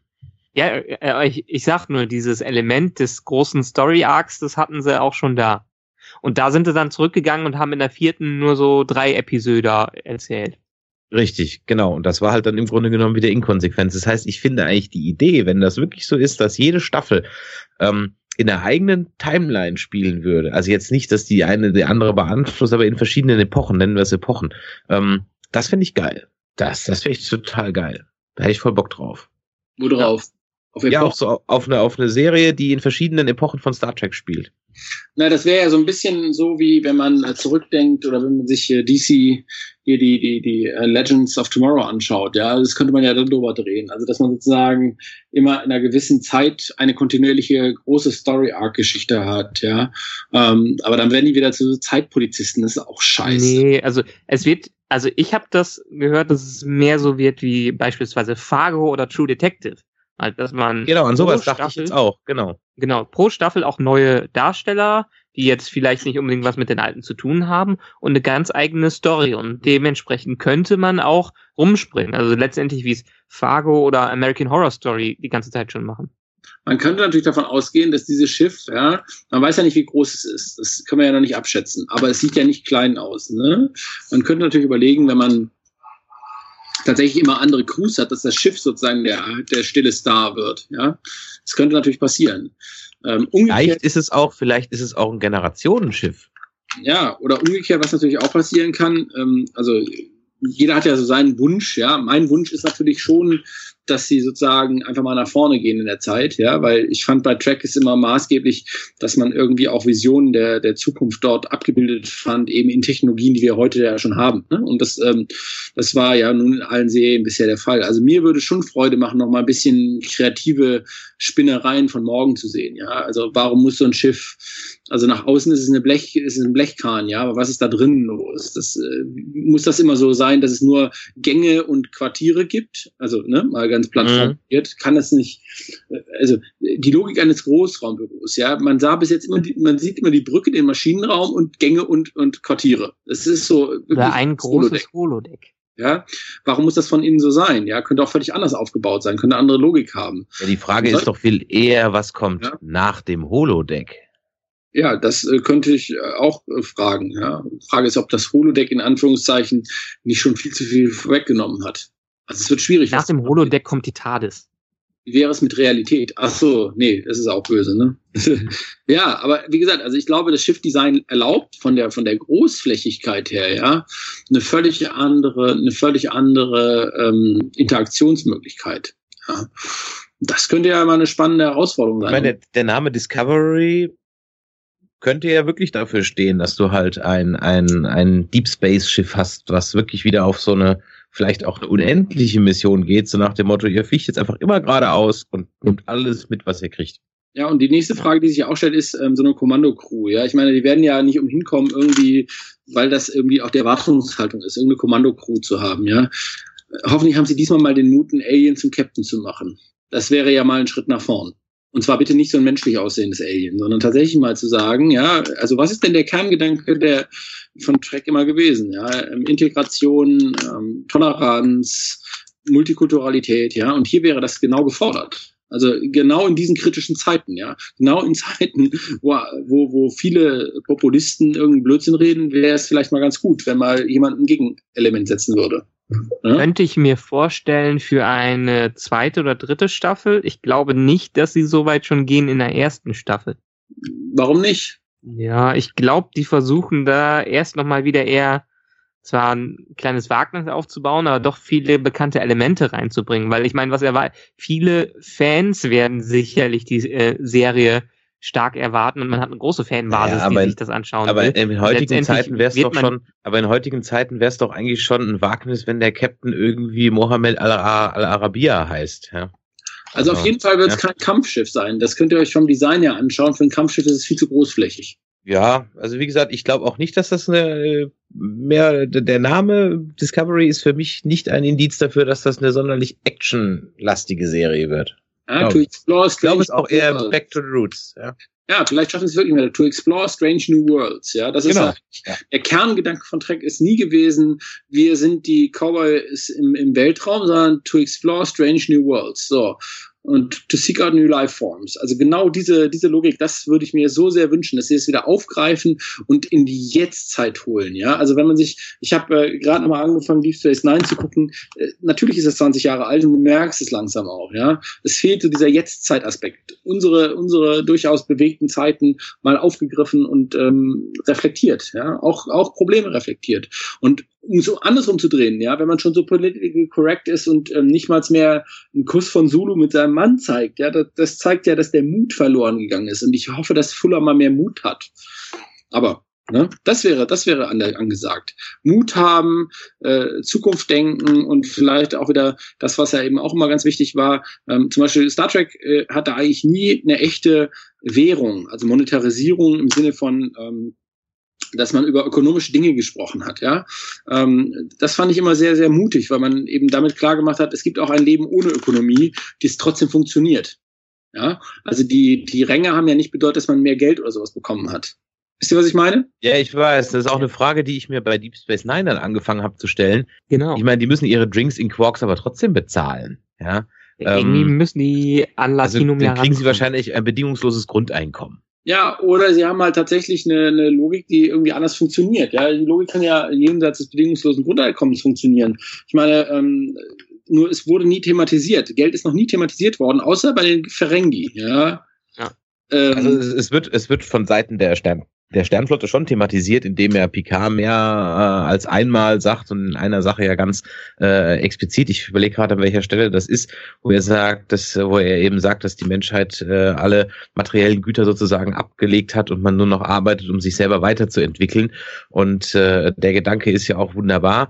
Und ähm, trotzdem frage ich mich gerade bei Deep Space Nine immer, wenn äh, Papa Cisco in seinem Restaurant kocht, da wird er dann anscheinend nicht bezahlt. Ne? Man geht halt in und isst und er ist froh, dass er kochen darf und alle gehen dann wieder nach Hause. ja, eben das ist die Frage, ja. Wie funktioniert Ökonomie? Hätte man mal machen können. Könnte man ja jetzt auch mal machen, ja.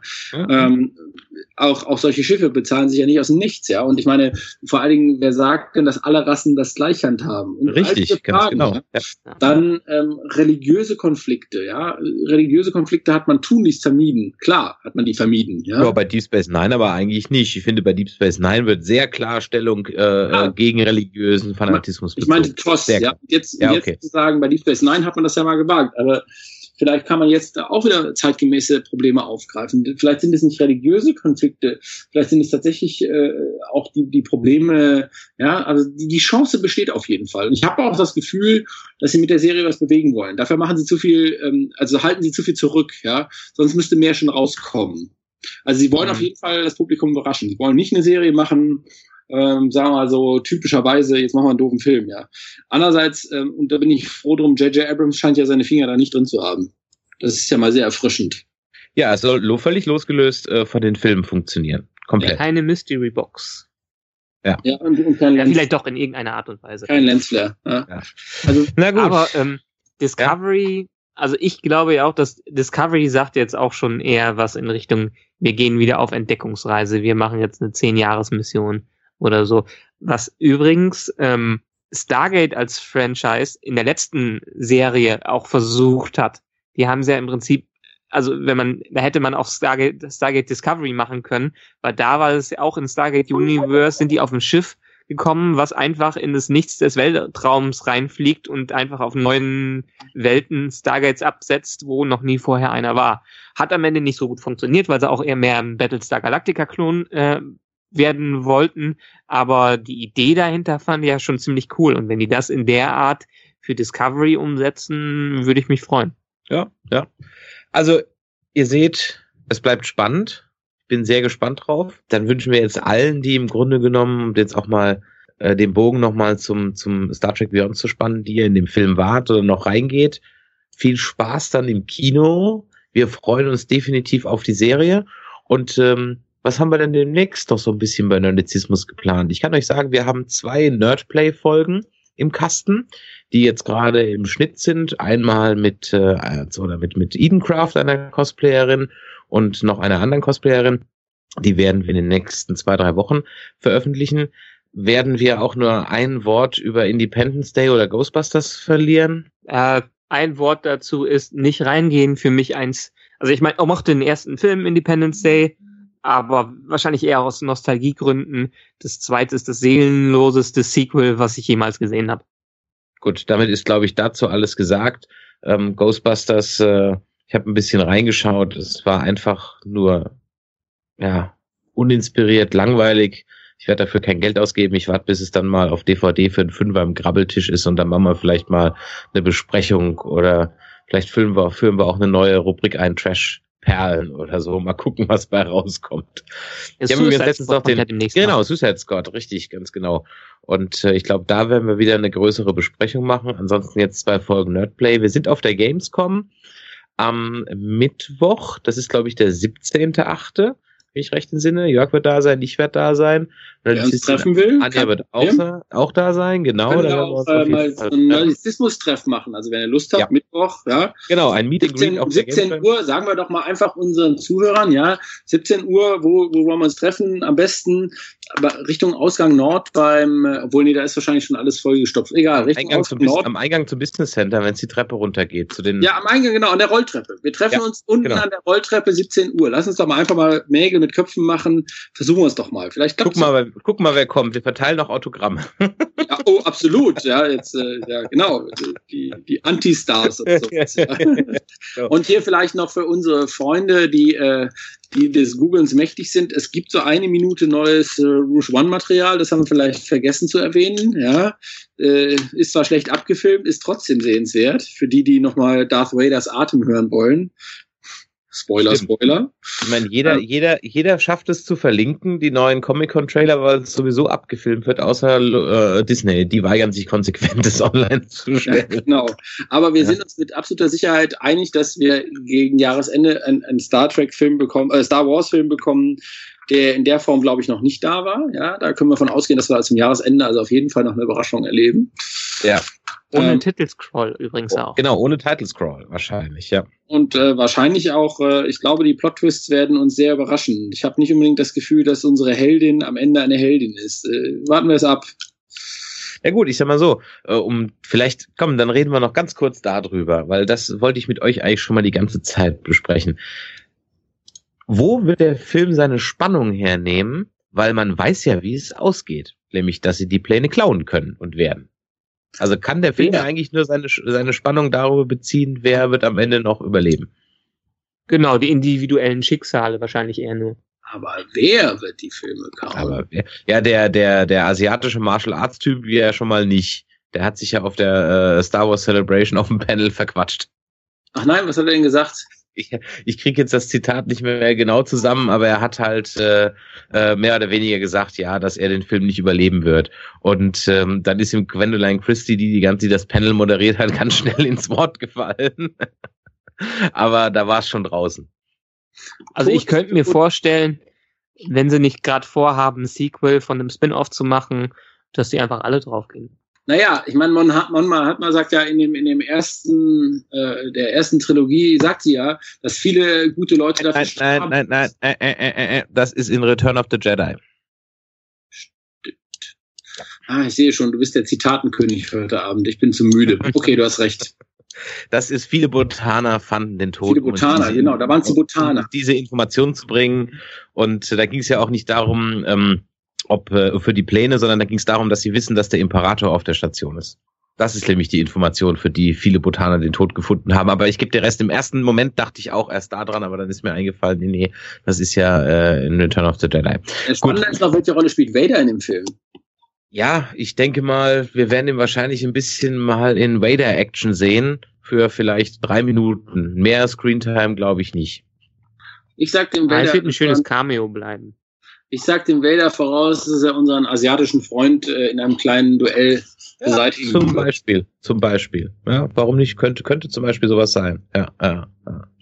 Aber, Aber wie wie gesagt, wäre doch schön. Ich meine, die haben ja schon angedeutet, es wird ein Kriegsfilm und Kriegsfilme gehen ja sowieso meistens nie gut aus. Vielleicht bleibt einer der Einzelne über, so wie ein bisschen wie bei James Ryan und alle anderen gehen drauf, die Pläne zu retten. Es gibt ja sogar eine Verwebung mit Rebels dann. Äh, äh, da sind ja auch Charakter, die jetzt in Rebels dann vorkommen werden. Und, und, und ein Charakter kam doch sogar schon in Clone Wars vor. Habt ihr überhaupt mitbekommen? Komme ich gerade nicht auf den Namen, aber ich glaube, der Schwarze, der kommt doch auch in Clone Wars vor, oder äh, kommt er jetzt erst in Rebels vor? Eins von beiden, weiß ich gerade nicht mehr genau. Aber Ja, es gibt da jetzt auf jeden Fall eine Verwebung damit auch. Und ähm, äh, ja. Und da Also Rebels nur so, also wenn wir schon dabei sind, dann können wir ja doch noch zwei Minuten drauf verschwenden. Also, ne, Rebels, da wissen wir doch alle, ja, Großadmiral Thrawn. Ah, besser geht Ja, ja. ohne Scheiß. Da, komm, dann reden wir jetzt wirklich noch darüber. Ganz ehrlich, Da was habe ich soll mir das? gedacht, dass ihr Was euch das? darüber freuen werdet. Nein, ehrlich gesagt, ich freue mich jetzt nicht mehr drüber. Weil jetzt bin ich eigentlich sogar sickig. Weil wenn ich jetzt erst sage, fuck die EU und alles über Bord schmeiße, ja, mit dem, An mit dem Maßstab sind sie zu Episode 7 angetreten, ja, dann nehmen sie dann doch einzelne Versatzstücke raus, bauen die in Episode 7 ein, nennen das Kind nur anders. Und jeder Fan, nein, nicht jeder, aber viele Fans waren halt enttäuscht, dass es nicht die Thrawn-Trilogie war, die verfilmt wurde. Und ich hatte mit Thrawn eigentlich auch schon abgeschlossen. Und jetzt kommt er auf einmal doch wieder. Was soll denn der Scheiß? Nee, ganz ehrlich, das finde ich jetzt völlig inkonsistent und da frage ich mich, wofür sie diesen Typen aus den äh, Lucas Archives extra da engagieren, wenn sie dann doch wieder Kraut und Rüben machen, alles durcheinander werfen. Also, ich ja, habe nicht Rebe gefreut, Rebels ist doch als Produkt gut. Das ist eine Serie, die eher im Kinderkanal läuft. äh, Zwar auch Was übrigens am Ende, ich weiß nicht, ob du das Ende der zweiten Staffel gesehen hast. Ähm, äh, Jörg, hast du es schon gesehen? Nee. Ich will euch jetzt nicht spoilern. Okay, alles klar. Dann Okay. nur so viel. Das Ende der zweiten Staffel fand ich, die letzten zwei, drei Folgen fand ich richtig, richtig gut. Aber ganz ehrlich, das ist schon nichts für den Kinderkanal. Ja, okay, sagen wir mal, letztendlich ist es als Kinderserie gestartet, so ein bisschen als äh, Clone Wars Spin-off jetzt im ähm, aktu aktuellen Universum, im, im alten Universum und äh, klar nehmen die Versatzstücke aus den alten EU-Geschichten, aber die werden dann so eingebaut, dass sie wahrscheinlich nicht so wichtig sein werden, wie sie damals in den äh, Stories waren. Und das ist halt die Rechtfertigung dafür, dass es sowas wie in Rebels genutzt wird. Ja, mal abwarten. Also ich habe mich nicht so gefreut, als ich Thrawn gesehen habe, einfach weil es für mich inkonsequent ist.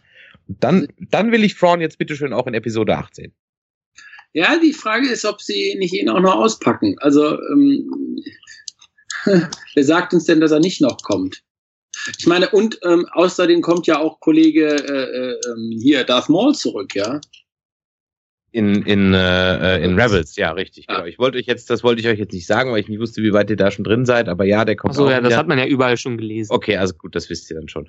Und ähm, ja, und diese, die, der, dieser Endkampf in diesem Sith-Tempel ist wirklich, also ganz ehrlich, das war toll. Das hat mir richtig Spaß gemacht zu gucken. Und da fand ich auch zum ersten Mal in diesen zwei Folgen Rebels richtig, richtig gut und freue mich jetzt auch darauf, dass es weitergeht. War, aber es ist ganz ehrlich, das ist schon, also da wird, wird immer noch mal eine leichte Kinderfolge geben und äh, aber so vom vom vom also ich glaube ein Sechsjähriger oder ein sieben achtjähriger der kriegt da echt noch Schiss weil das ist echt super spannend und ziemlich düster gemacht und so weiter. Und ähm, also das eine Kinderserie ist das schon fast gar nicht mehr. Also zumindest nicht in diesen letzten Folgen. Aber guckt's euch an. Wird auf jeden Fall als solche vermarktet. ja ja klar wird als solche vermarktet aber Naja, also ich es fand's ich ja- fand's gut und, äh, fand ich eigentlich Soll- gedacht so, na, das ist fast keine Kinderserie mehr Naja, es sollte ja halt anschließen an, an, an, an äh, Clone Wars, ja. Und ich meine, das, äh, es gelingt ihnen so lala, ja. Ich finde ähm, gut, dass sie, dass sie versuchen, die Geschichten wieder aufzugreifen, ja. Ich finde die Visualität oder fand die Visualität von den Clone Wars deutlich angenehmer, aber das muss jeder für sich selbst entscheiden. Ich kann mit beiden nichts anfangen aber das ist Geschmackssache Er ist Ich hätte gerne lieber so eine klassische Zeichentrickserie dafür. Ich würde gern mehr, kennt ihr diesen, diesen Anime, diesen, diesen Test-Anime Ja. mit diesem TIE Fighter? Das würde ich mir wünschen. Das ist geil. Ja. Von diesem Fan, der da diesen, diesen fünfminütigen Anime gemacht hat. Das finde ich super. Das würde ich mir mehr gerne sehen. Ja, so Cowboy Bebop-Style. Jetzt kenne ich Cowboy Bebop nicht. Also auf jeden Fall, ähm, es fehlt irgendwie noch bei Rebels, hat mir immer die Optik nicht gefallen, ja.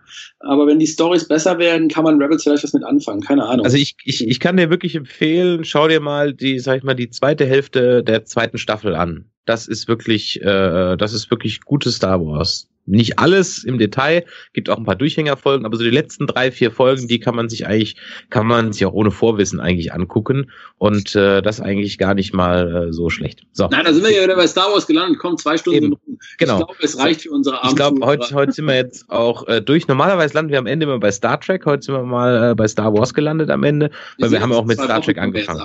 Wir Genau. in zwei, drei Wochen da auf der Gamescom, oder? Richtig. Also 17. Äh, 8. Fachbesuchertag, Mittwoch, 17 Uhr am Eingang zum Business Center, wer uns da treffen will. Ansonsten hört ihr das äh, zarte Stimmchen von Nerdizistin Anja jetzt noch in zwei Folgen Nerdplay, die in den nächsten Wochen kommen.